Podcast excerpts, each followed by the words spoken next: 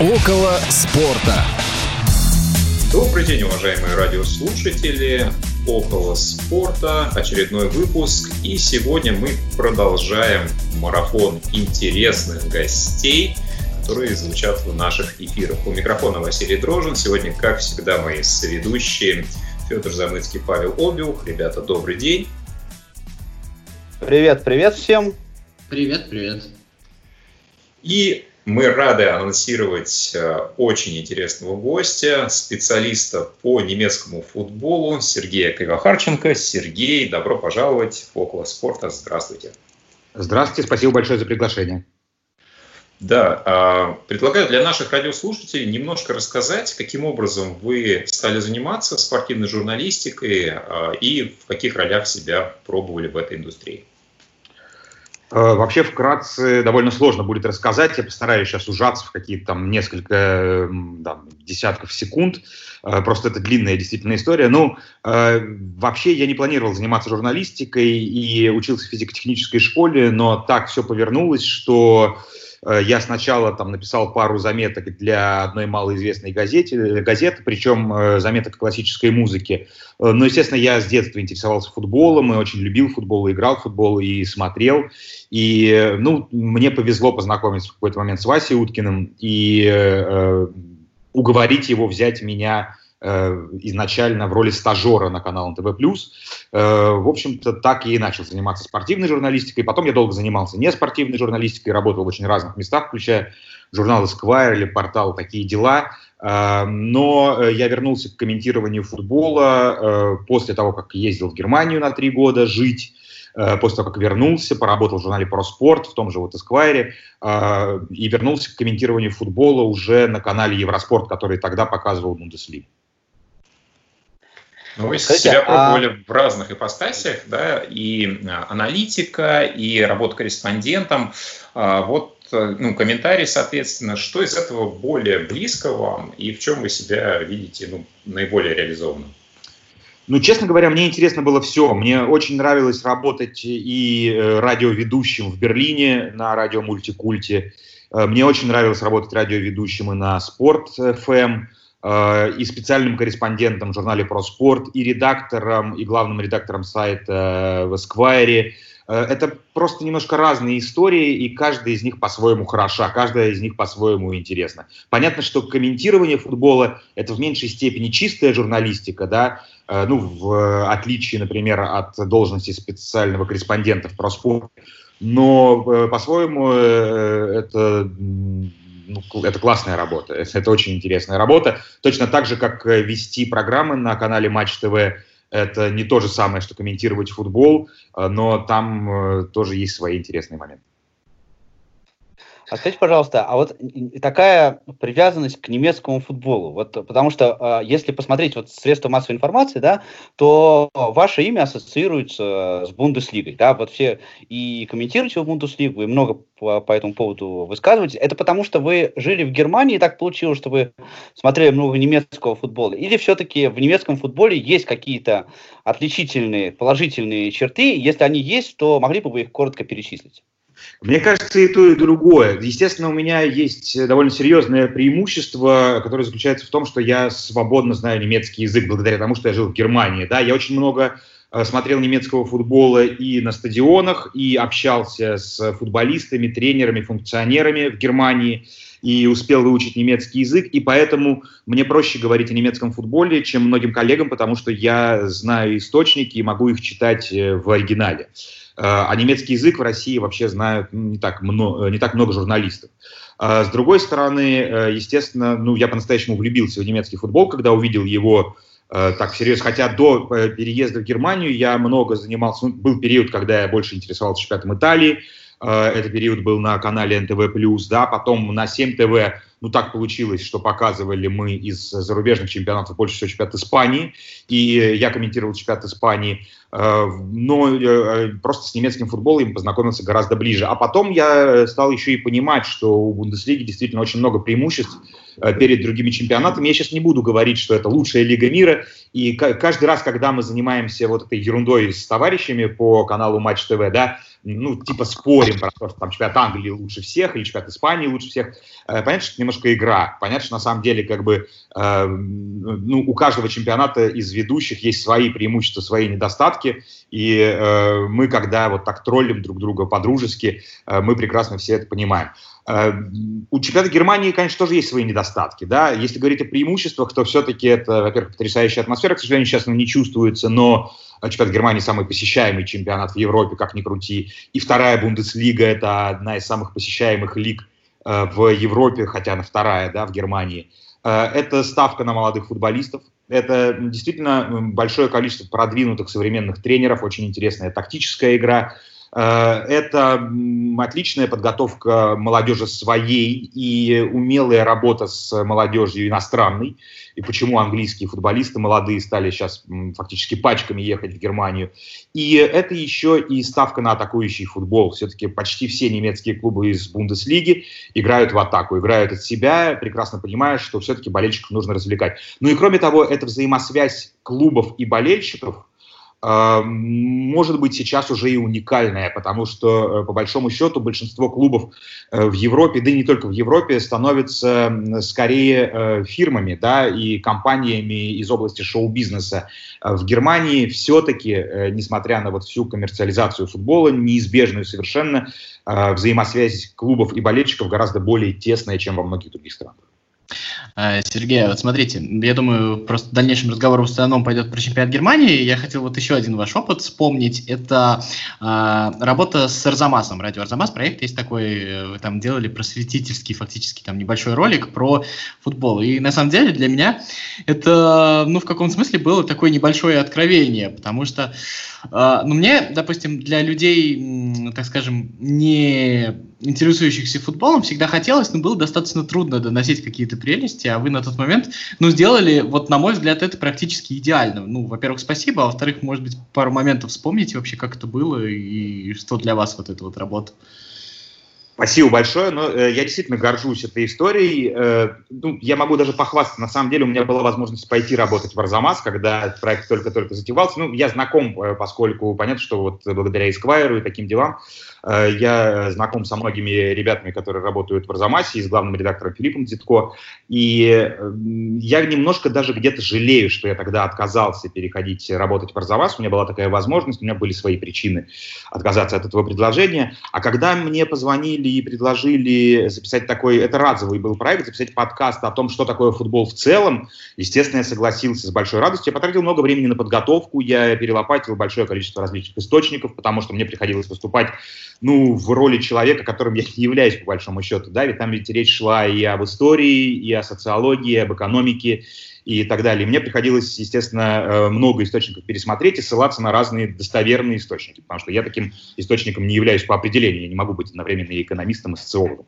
Но э, меня действительно ужасно увлекает эта тема, то есть почему э, футбол стал э, самой-самой популярной игрой э, человечества и в истории человечества. И как ни крути, это действительно так. И тому есть огромное количество различных подтверждений.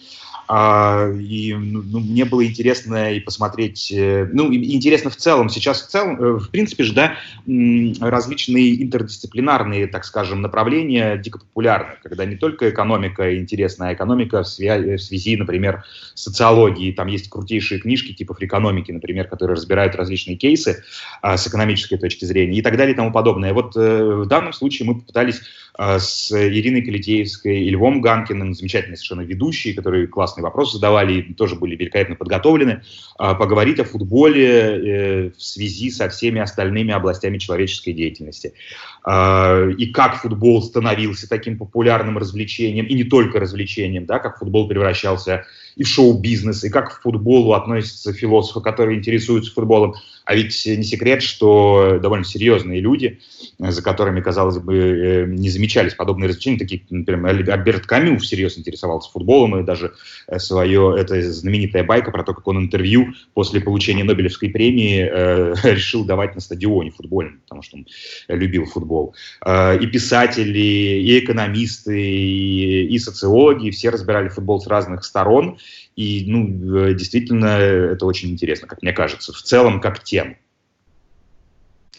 А, да, вот интересный материал тоже нашел на Sports.ru еще где-то пятилетней давности, ваше большое широкое интервью. И в частности, интересный момент, э, вот я отметил для себя, в нем вы касаетесь российской журналистики спортивной, да, и оцениваете, что, ну, по крайней мере, на тот момент, э, да, она сильно отставала от западных э, СМИ в плане освещения спортивных событий, в плане подачи материала, по ряду других параметров. Скажите, за последние пять лет вот ваша оценка э, российской спортивной журналистики в сравнении с какими-то другими образцами, более эталонными, она изменилась или все осталось на том же уровне? Вы знаете, мне кажется, что ситуация улучшается, э, хотя это, к сожалению, не связано с какими-то структурными преобразованиями, потому что я во многом говорил о том, что в целом российская журналистика очень сильно уступает э, журналистике в США, Великобритании и Германии. И по совершенно объективным причинам. По совершенно объективным причинам. Посмотрите, какие документалки делает Netflix. Это же просто с ума можно сойти. Ну, на разные совершенно темы, да.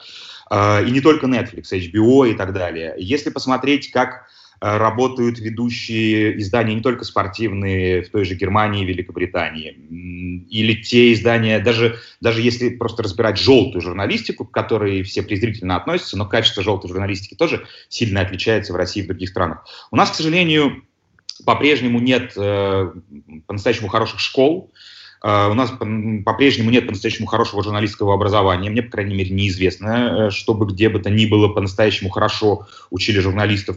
У нас по-прежнему в журналистике меньше денег, и это сказывается на качестве в том смысле, что условный автор журнала «Нью-Йоркер» может писать текст э, какой-нибудь 9 месяцев и э, при этом питаться нормально. Да? У нас э, писать один текст 9 месяцев не позволит ни одно издание. Это тоже сказывается. И факт-чекинг в журнале «Нью-Йоркер» устроен так, как не устроен факт-чекинг ни в одном российском издании. Э, если говорить в целом о журналистике в России, то она по-прежнему, может быть, даже еще сложнее себя чувствует, чем пять лет тому назад, учитывая историю с газетой «Ведомости», которая прямо сейчас на наших глазах происходит.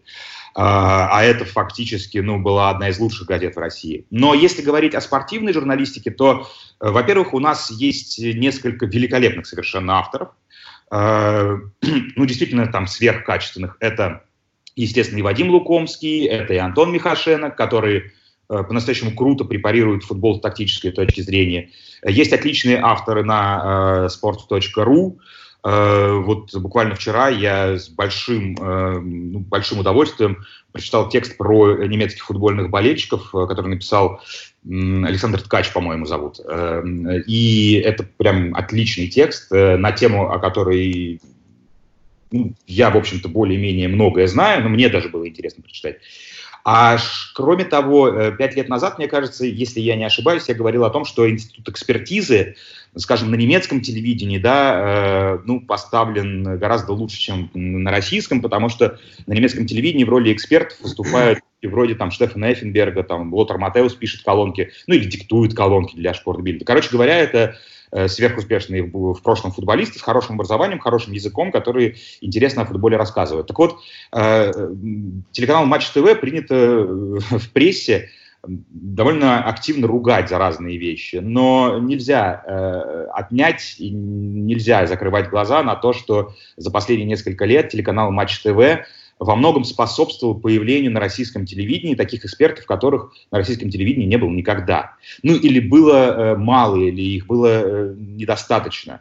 Э, и телеканал Матч ТВ э, научился работать с приглашенными звездами и приглашенными людьми, которые Э, приходят снова и снова на наши программы, на разные программы, и э, добавляют, э, ну, я не знаю, мне кажется, качество экспертизе, и это касается и Андрея Аршавина, и Владимира Быстрова, и Андрея Талалаева, и Рашида Рахимова. И перечислять можно очень долго. Пять лет назад или там десять лет назад этого, мне кажется, на российском телевидении очень не хватало. А сейчас этого стало гораздо больше, и это очень здорово. А да, давайте вот э, все-таки ближе к футболу перейдем. И я бы э, хотел этот разговор начать с болельщиков. Вот э, расскажите про... Э, вы наверняка же были на футбольных матчах в Германии. Э, расскажите про атмосферу на, на, на футболе, потому что вот я маленькую буквально вот прям ремарочку сделаю. Я тоже очень долгое время работал с немецкими партнерами, и когда попал в Германию первый раз э, в 2012 году, мы с коллегой шли по Гамбургу, А, и он мне показывал город и, и говорит такой, давай пойдем пешком, там две станции надо было на метро поехать, потому что там сейчас болельщики поедут э, на метро, а я не хочу с ними пересекаться. Ну, мне вся эта история знакома как бы в России, да, потому что э, я сам футбольный болельщик. Но я так думаю, что вот эти вот чопорные, пунктуальные немцы, они себя тоже вот так вот ведут, а, как, как футбольные фанаты в России, а, можете охарактеризовать, что такое футбол а, в Германии с трибуны? Вы знаете, мне, например, доставляет большое удовольствие ездить с немецкими болельщиками там в поездах и в метро. Ну, может быть, недолго, но, но этом есть определенный прикол. Э, когда я в первый раз попал на футбол в Германии, мы с отцом пошли на матч Герта Боруссия Дортмунд на Олимпиастадионе, когда еще за Дортмундскую Боруссию играли такие ребята, как э, Коллер и Росицкий. И э, Дортмунд выиграл. После матча мы шли по городу и видели большое количество групп дортмундских болельщиков, причем там какие-то группы были из нескольких человек, которые какие-то из нескольких десятков. Они шли в футболках, в шарфах, пели песни, радовались победе, и тогда мой отец в полушутку сказал, странно, да, почему никто сейчас не наваляет тут здесь, они там по чужому городу после победы ходят совершенно спокойно и, и не шифруясь, поют свои песни победы. А, так вот, э, немецкие болельщики, за некоторыми исключениями, там тоже бывают эксцессы, там тоже бывают стычки в меньшем количестве, чем раньше, а, но это болельщики очень шумные, очень яркие и достаточно мирные. А, то есть после футбольного матча можно совершенно спокойно ходить по городу, ездить с болельщиками, слушать, как они поют, перед футбольным матчем тоже, хотя, конечно, есть матчи повышенной опасности, такие как Русское дерби, где полиция старается разводить фанатов разных команд, ну, просто технически разводить их на разные улицы, чтобы они и к стадиону шли по разным улицам, и со стадиона, потому что понятно, что некоторые еще употребляют алкоголь, и в таком состоянии бывают всякие разные эксцессы. Но там научились с этим управляться. А в целом, э, если сесть, например, в э, метро, метро, в вагон метро э, по направлению к Олимпиаштадион или там, не знаю, в другом городе, э, когда едут болельщики на матч, то можно просто посмотреть, как они поют, э, как они там э, кричалки разные скандируют. И, э, и при этом в этом вагоне может быть там два человека другой команды. И совершенно спокойно будут себя чувствовать, не будут, э, они могут немножко потроллить друг друга, пошутить но никакой агрессии при этом не будет чувствоваться. Точно так же э, очень прикольно ездить на поездах в Германии в субботу вечером, потому что э, понятно, что э, в субботу происходит э, параллельно несколько матчей Бундеслиги, традиционно. Мы сейчас вспоминаем тот самый добрый ламповый мир до эпидемии, да, когда болельщики еще ходили на стадион. И если, например, ехать, ну, я не знаю, из Берлина в скажем, Дортмунд, э, то э, поезд будет проходить через там, Ганновер и еще через пару городов.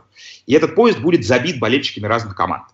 И более того, э, там, если матч был в Ганновере, скажем, в первой Бундеслиге, то значит, останавливается поезд в Ганновере, там заходят болельщики команды, которая играла в Ганновере, ну, условно говоря, пусть это будет, там, не знаю, Гельзенкирхен. Они заходят в поезд вечером, встречаются с болельщиками, которые едут с матча в Берлине, Э, к себе домой на этом поезде. Естественно, сидячих мест свободных нет. Кто-то лежит на полу, кто-то стоит в проходе. Но самое прикольное, как они друг с другом начинают общаться. То есть болельщики, которые заходят с матча в Ганновере, они заходят, и их тут же начинают спрашивать, как вы сыграли, каким был матч, они начинают делиться впечатлениями, там не назначили пенальти, мы играли плохо или хорошо.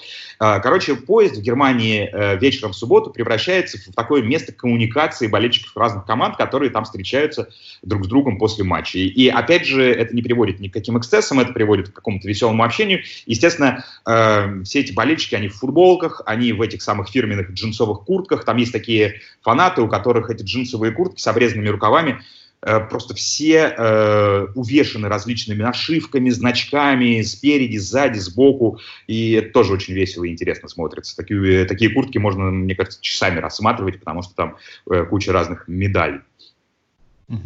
А, смотрите, вот немецкий футбол. Я в одном из подкастов, записываемых недавно, чисто случайно сказал фразу, что вот сейчас, вот, когда показывают фактически только немецкий футбол, у него есть шанс э, занять, так скажем, более высокое место вот в наших рейтингах просмотров. Э, вроде бы вот все есть. Есть фанаты, есть э, конкурентная лига, есть звезды. Но при всем при этом, как бы вот ну, у нас в России, точно могу сказать, э, все равно немецкий футбол вот не находится на первом месте. И понятно, понятно, там Англия, Испания, ну вот Италия, к примеру, сильно больше у нее поклонников, чем у немецкого футбола. Вот а, чего не хватает, э, с одной стороны, кажется, вроде бы все есть, да, а, и вторая история, чего не хватает с точки зрения вот как бы казалось, там 2013 год, э, Лига чемпионов, немецкий финал, и на тот момент казалось, то, что это вот будет прям на смену испанскому футболу придет немецкий, там чемпионат мира, потом какое-то доминирование будет тотальное, но в итоге этого не произошло. И вот как-то так оказывается, что все время немецкие команды на виду, но все время около, даже там э, Кубок УЕФА, две немецкие, две украинские команды, последний вышел, да, вышли в полуфинал, и все равно выиграла не немецкая команда. И вот все время э, как-то чего-то не хватает, и почему-то не удается до конца привлечь внимание. Хотя, казалось бы, все для этого есть. Вот как вам кажется, почему?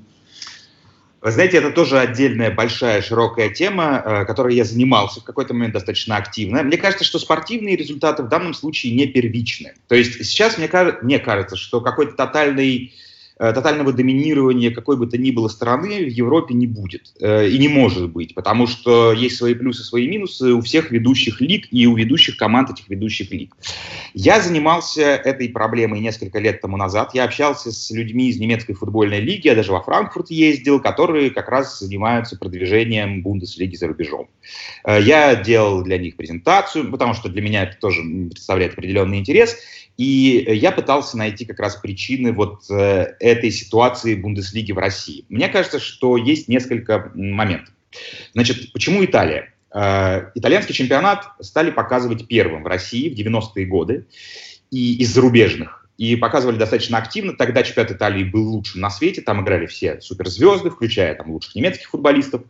И э, те болельщики, которые выросли на чемпионате Италии тогда, продолжают быть Э, любителями итальянского футбола, несмотря на некоторые убожества серии А в последние годы, ну или, по крайней мере, некоторых клубов серии А в последние годы, то, что происходит с Миланом и Интером, например, ну это же без слез невозможно смотреть. Я в свое время, конечно же, болел за Милан, я топил за Андрея Шевченко, потому что в детстве я болел за киевское «Динамо». Так получилось, не знаю, почему так получилось, но я был ярым э, болельщиком киевского «Динамо» э, в детстве, и я прекрасно помню, как киевское «Динамо» рвало Барселону там и Реал в Лиге чемпионов, и обидно проигрывало Баварии в полуфинале. Это была потрясающая команда, и Валерий Лобанов Лобановский был один из лучших тренеров в истории футбола, и об этом говорят абсолютно все, начиная с Марчелла Липпи и заканчивая там Ральфом Рангником. Но это в сторону, да. А, так, ну, понятно, что когда, э, ну, многие болельщики, когда они в детстве начинали смотреть чемпионат Италии, болеть за Милан, Интер, они будут болеть за эти команды до э, конца своих дней, потому что так работает футбольная любовь э, у большинства болельщиков. Мы в этом смысле немножко ненормальные люди, я имею в виду журналистов, комментаторов, потому что мы теряем свои какие-то детские привязанности, потому что занимаемся этим профессионально, и уже по-другому смотрим на ситуацию, по-другому начинаем симпатизировать э, даже не клубам, каким-то отдельным людям. Я, например, ни за кого не болею в России, потому что э, я не могу ни за кого болеть в России. Я, у меня есть э, ну, масса хороших знакомых, которым я симпатизирую уже с профессиональной точки зрения. И когда играют между собой Спартак ЦСКА, я болею за обе команды. Потому что и в той, и в другой есть люди мне симпатичные, с которыми я знаком, с которыми мне приятно общаться. Точно так же, когда играет Спартак «Зенит». Я ненормальный человек, я болею за обе команды одновременно. Мне это помогает с рабочей точки зрения, с профессиональной, а, вот, но э, с точки зрения нормального болельщика я не вменяем в этом смысле. Да? А, так вот, нормальный болельщик, естественно, который начинал смотреть чемпионат Италии в 90-е годы, он будет болеть за свою итальянскую команду, Рому, Лацию, Интер, Милан э, всю оставшуюся жизнь. И это нормально. Э, дальше. Естественно, чемпионат Испании дико вырос в популярности благодаря Месси Роналду. Есть определенная категория болельщиков, и среди молодого поколения э, много достаточно болельщиков, которые э, будут э, топить за Криштиану Роналду, даже если он будет играть за, я не знаю, Ливингстон шотландский. Они стали персонажами. Это, это немножко другое восприятие футбола. Это восприятие футбола с точки зрения суперзвезды. Дэвид Бекхэм, может быть, стал первым таким человеком в мире, за которого болели вне зависимости, за кого он играл. И, и такая любовь в футболе тоже существует. Э, что касается чемпионата Англии, то, во-первых, он самый раскрученный, он такой по-настоящему голливудский и популярный, потому что там типа больше всего звезд, хотя по качеству игры он далеко не лучше, на мой взгляд, э, там, ведущих испанских матчей немецких, но он самый популярный, потому что там много гламурных звезд с одной стороны, а с другой стороны английский язык. И если посчитать, э, английский язык знают более-менее все. И в России это так же, да. Если посчитать количество публикаций пять лет назад, скажем, в ведущих изданиях спортивных, то публикаций, посвященных чемпионату Англии, было больше, чем посвященных чемпионату Германии, в том числе и потому, что э, больше было переводов с английского языка, из английских газет, из английских журналов, с английских сайтов. То есть за чемпионатом Англии следить проще, переводить интервью проще. И вот по этим показателям чемпионат Германии как раз и уступает в России Англии, Испании и Италии. Но мне кажется, что эта ситуация может меняться не потому, что немецкие клубы будут чаще выигрывать в Еврокубках там, и выиграть Лигу чемпионов, и не потому, что Криштиану Роналду внезапно сойдет с ума и переедет играть в Баварию, а э, просто потому, что сейчас можно смотреть более-менее все, и э, там есть люди, которые пытаются каким-то образом э, способствовать популярности Бундеслиги в России. Э, это касается меня, Романа Нагучева, Эльвины Керимова, Антона Михашенко – Э, да и Вадим Лукомский, в общем-то, активно смотрит э, немецкий чемпионат, судя по его публикациям, и пишет про такие вещи, как, не знаю, э, вот несколько нет, уже, наверное, неделю назад вышла статья его про Зоммера, уникального совершенно вратаря.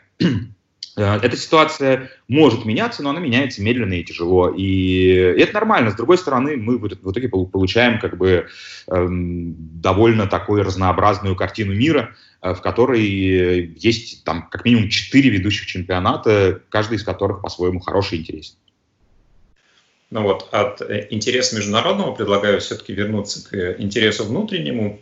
А, если брать чемпионат России, вольно-невольно все равно с ним мы э, сравниваем, да, а, у нас есть топ-клубы, есть команды, за которые болеют люди вне зависимости от города и места проживания.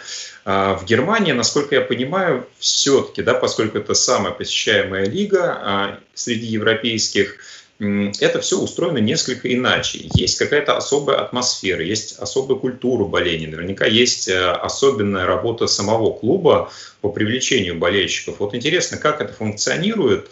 Ну, есть э, атмосферные команды, такие как Сан-Паули, да, эм, которые выступают совершенно не обязательно в первой Бундеслиге, да, но при этом посещаемость достаточно большая, да, а, и вот интересно, каким образом, да, немецкий футбол добивается вот таких результатов?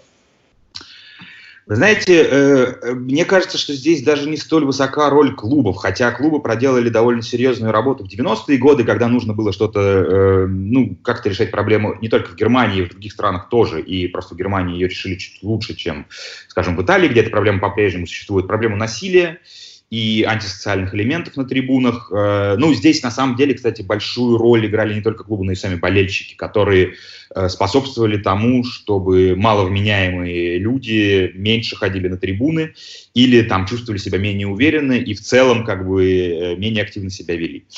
Но э, тут, тут это прям реальная тема для серьезного социологического исследования, потому что ведь речь идет не только о том, что немецкие футбольные клубы, скажем так, популярны.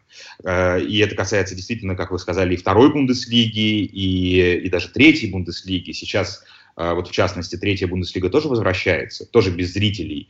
А, но проблема заключается в том, что у, третьей Бундеслиги, у команд третьей Бундеслиги, у клубов третьей Бундеслиги 50-60% доходов – это доходы от матч-дэй, от билетов, абонементов, а не от телевидения, а не от спонсоров, как у ведущих команд. И эти доходы... Меня поражает еще история Хофенхайма, то есть команда фактически из деревни, там какая-то нереальная посещаемость для этого момента, да? Э, да, но там, э, знаете, с Хофенхаймом там отдельная история. Э, я был в этой деревне, когда Хофенхайм выходил, я был на матче, когда Хофенхайм выходил из второй Бундеслиги в первую. Это было незабываемое совершенно впечатление. Это реально деревня, в которой живет 3000 человек, но поблизости есть другая деревня, которая называется Зинсхайм, она чуть побольше, и стадион как раз там расположен, и база Хофенхайма тоже. Но штука в том, что Хофенхайм это клуб всего региона. Это в целом не очень футбольный регион, главный город которого это Хайдельберг, ну или Гейдельберг по-русски, да. Это университетский город, но там никогда не было большого футбола. И когда Хофенхайм дорос до второй-первой Бундеслиги, более-менее э, стали люди ездить из окрестных, так скажем, сел и деревень и городов. То есть э, это клуб, э, который, в отличие, скажем, от э, там, Шальки и Боруссии, не испытывает серьезной конкуренции, по соседству нет больших клубов. Поэтому э, болельщики, которым не хватало такого серьезного футбола э, в этом регионе, они с удовольствием на Хофенхайм ездят. При этом, кстати, атмосфера на стадионе Хофенхайма не топовая с точки зрения Бундеслиги, потому что там много болельщиков без опыта, что называется, которые не очень знают и умеют, как нужно топить свою команду, как нужно петь и там, танцевать во время футбольного матча. Но, короче говоря, здесь тоже можно прогрессировать, там Хофенхайм пытается прогрессировать. Но штука в том, что действительно Германия это страна в некоторой степени уникальная, потому что ведь не только на футбол там круто ходят. Например, немецкий хоккей – это уровень, ну, конечно, намного ниже КХЛ, скажем. Но если вы пойдете на хоккей в Берлине, э, на Айсберн, вы обнаружите, что там битком забит зал.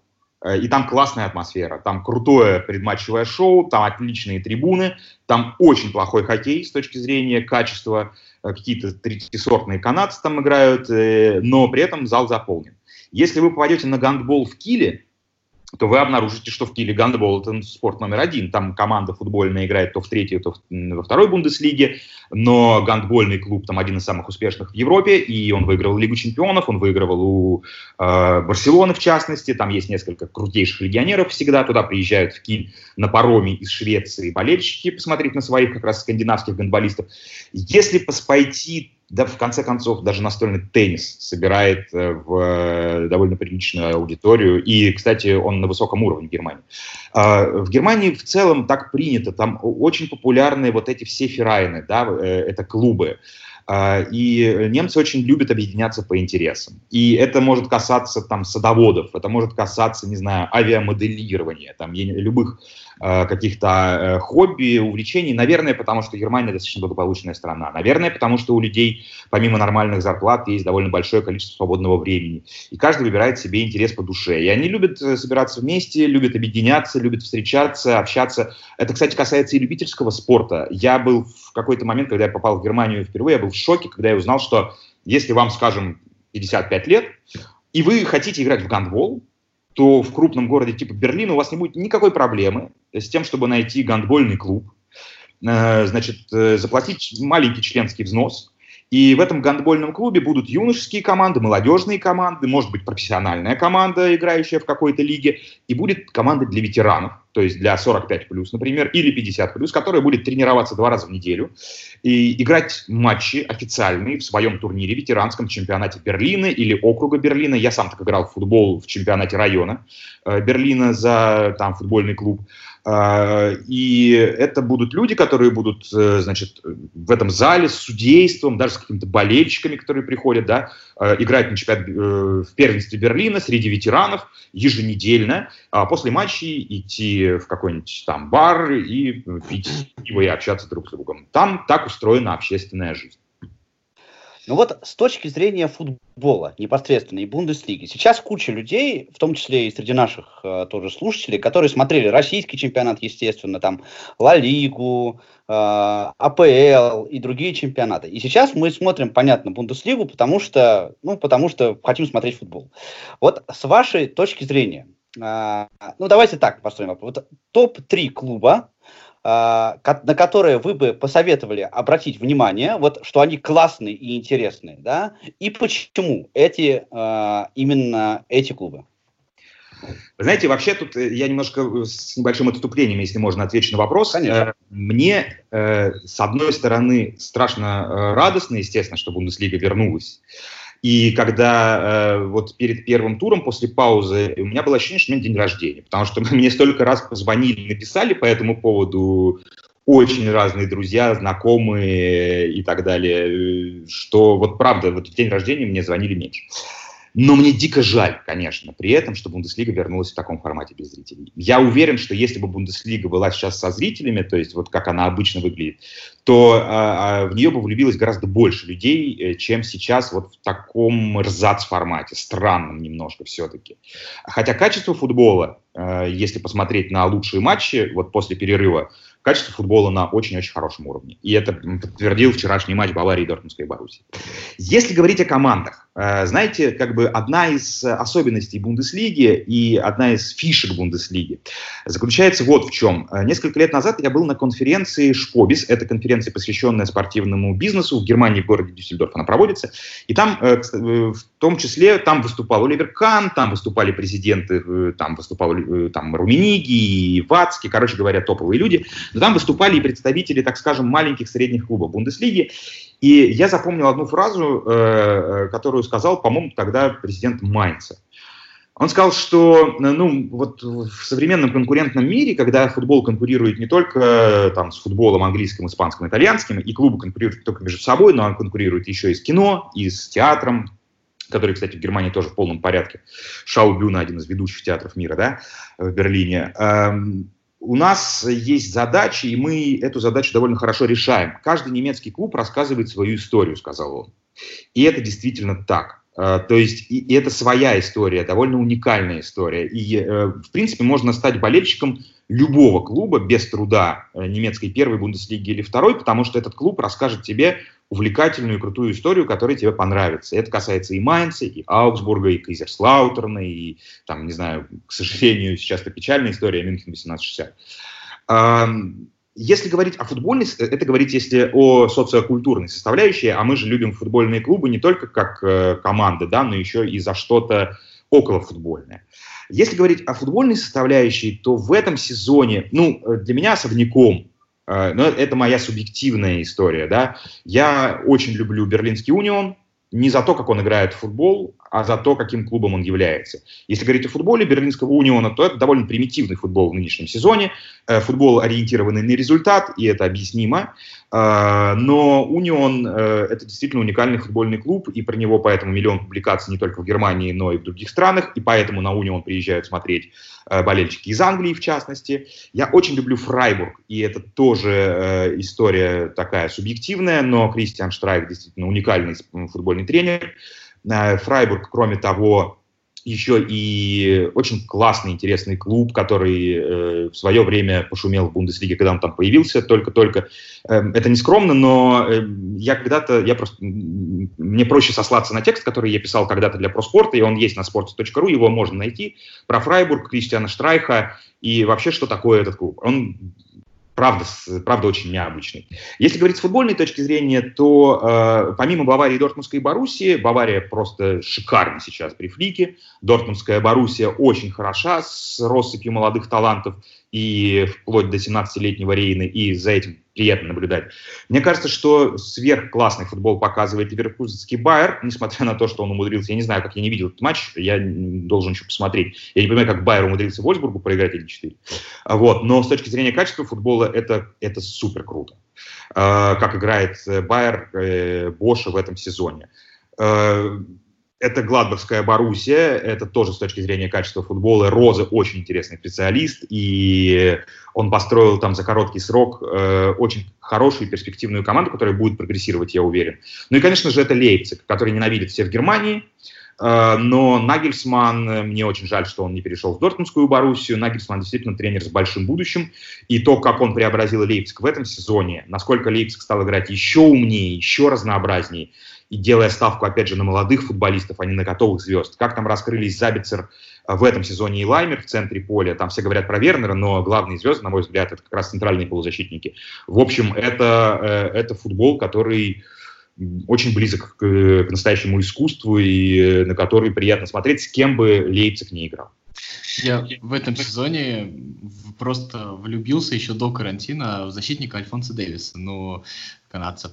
Хотя, кажется, такой неочевидный выбор, ну, просто, мне кажется, новая звезда зарождается. Вот, но у меня вопрос не про это.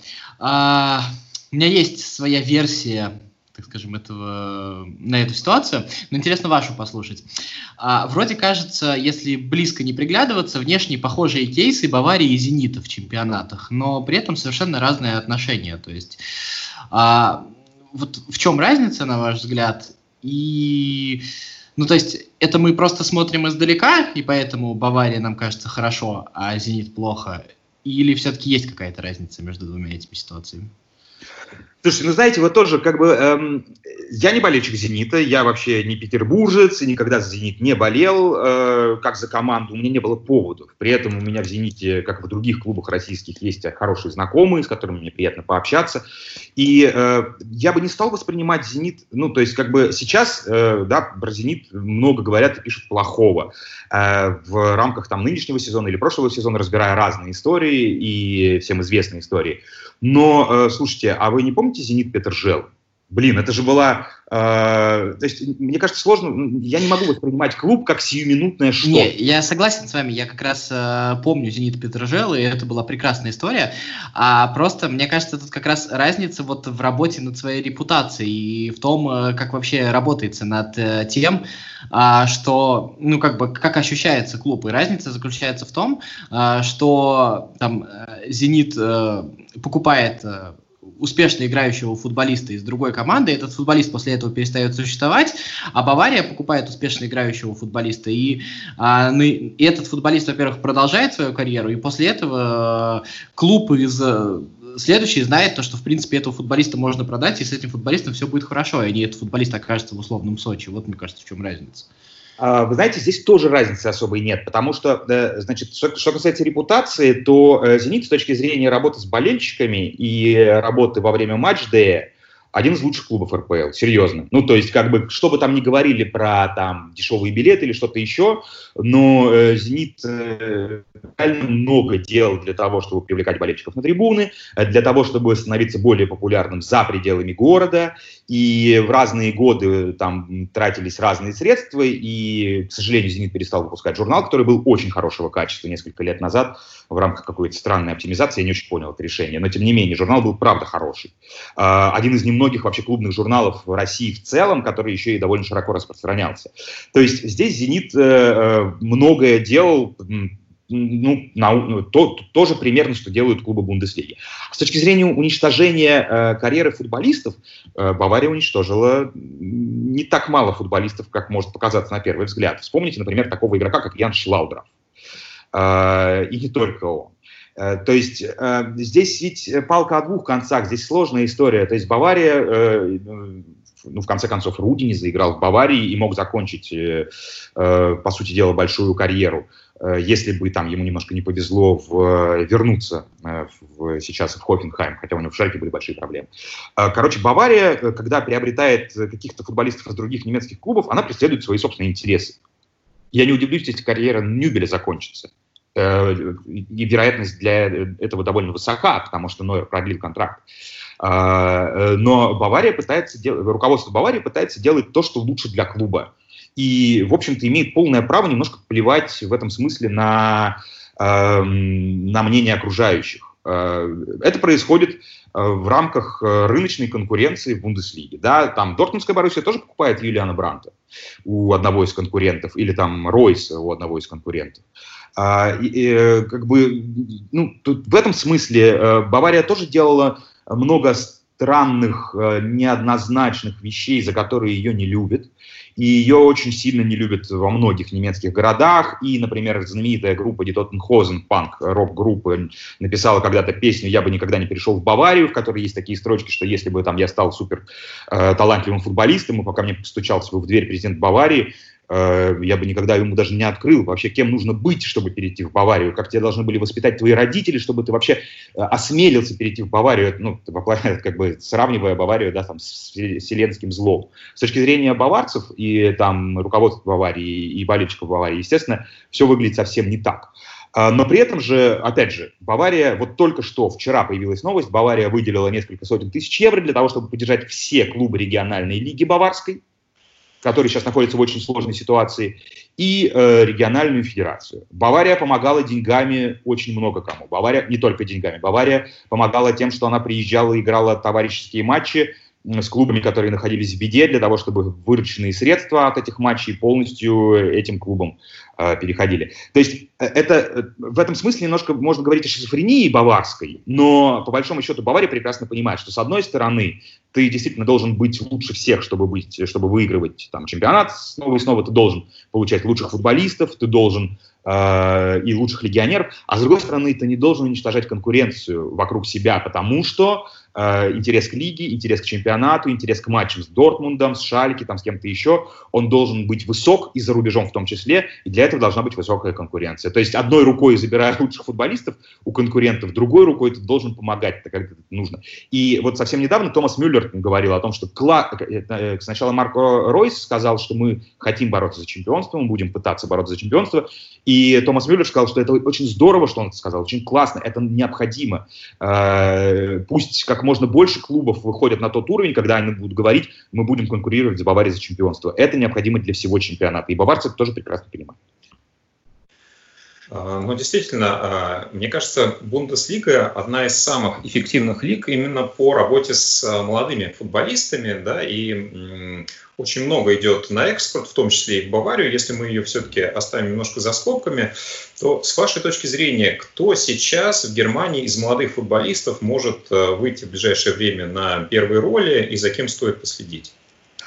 Знаете, их очень много, их правда очень много, и э, где-то Бундеслига, может быть, и вынуждена делает ставку на молодых футболистов, ну, эм, потому что она не может получать э, таких, ну, она не может платить столько, сколько клуба АПЛ, э, даже Бавария не хочет этого делать, э, и самый дорогой трансфер 80 миллионов пока себя не оправдывает. Но э, в, действительно ведь в начале 2000-х годов э, в Бундеслиге сильно поменяли подготовку молодых футболистов, и это привело к тому, что стали расти э, таланты гораздо лучше и быстрее, чем раньше. Сейчас, кстати, в Германии говорят о том, что опять кризис наступил в этом смысле, то есть Германия отстала где-то в определенных отношениях а, отстала и от Франции, и от Испании, и от Англии.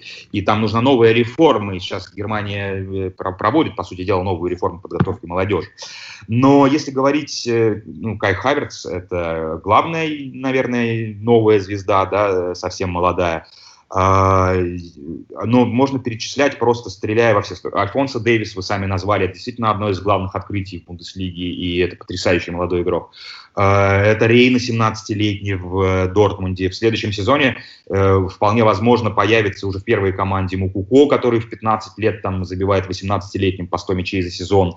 А, это там Кох э, в Фрайбурге, который, скорее всего, перейдет в команду посильнее. Это Вальдшмидт э, в том же Фрайбурге, нападающий молодежной сборной Германии, если ему травмы не будут мешать.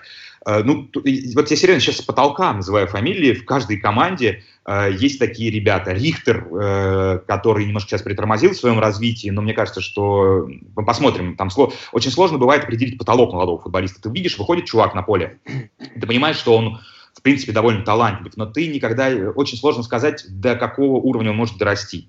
Станет ли для него потолком, э, скажем, уровень основного игрока среднего клуба Бундеслиги, или же он действительно дорастет до топ-уровня, как это произошло с Джейденом Санчо. Вот, например, есть Матонда в Шальке, э, это тоже воспитанник Сити, Манчестер Сити, э, он валиец, правда, он уже играл за сборную, и он, в принципе, на Санчо похож по типажу своему, да, и по своим сильным качествам. Но пока непонятно, э, станет ли он новым Санчо или э, там не дорастет.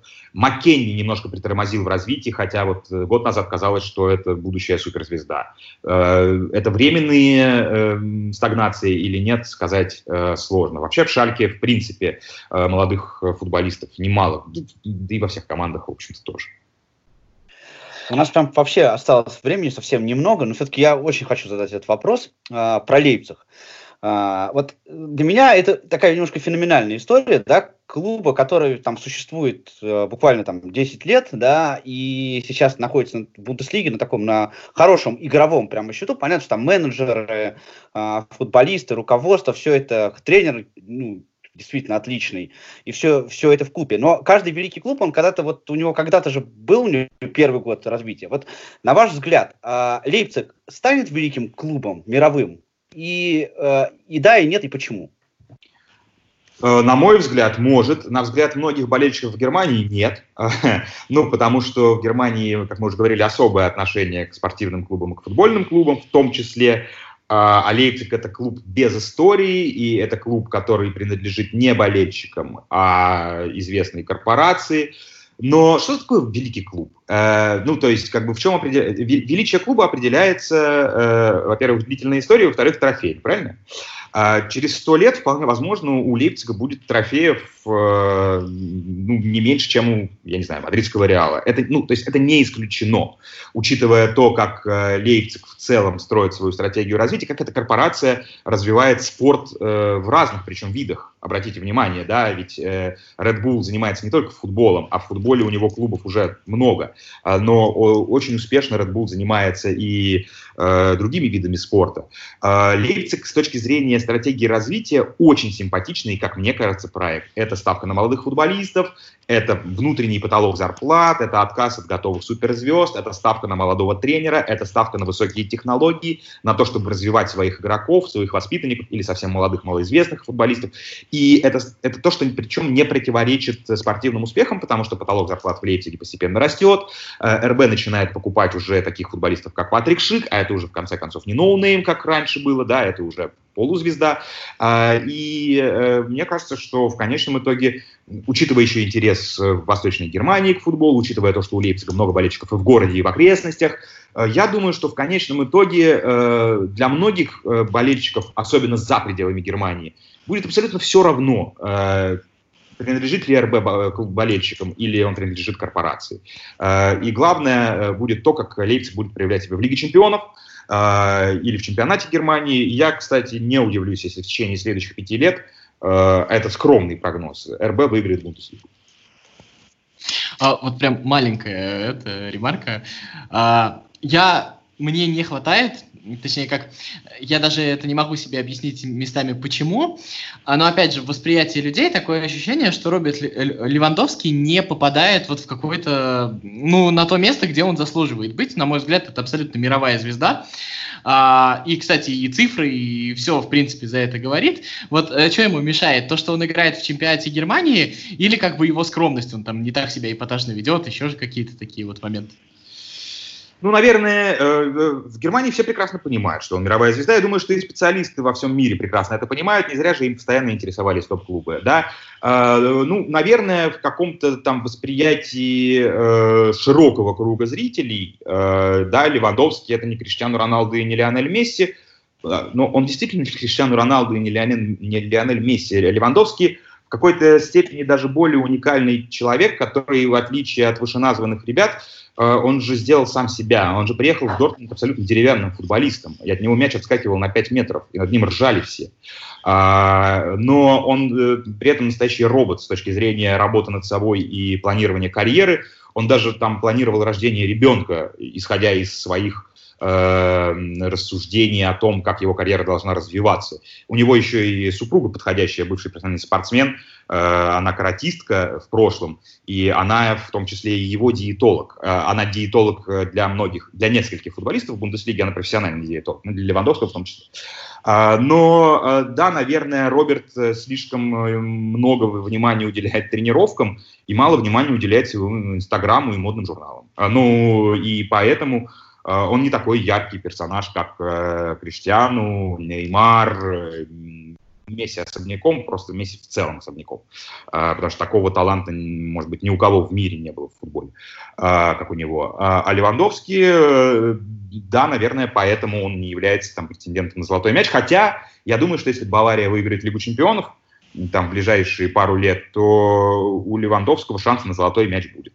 С другой стороны, с другой стороны, Золотой мяч это вообще э, с тех пор, как его не дали Нойеру, мне кажется, полная профанация э, и, и ерунда, ну, то есть, как бы, на которую можно не обращать внимания.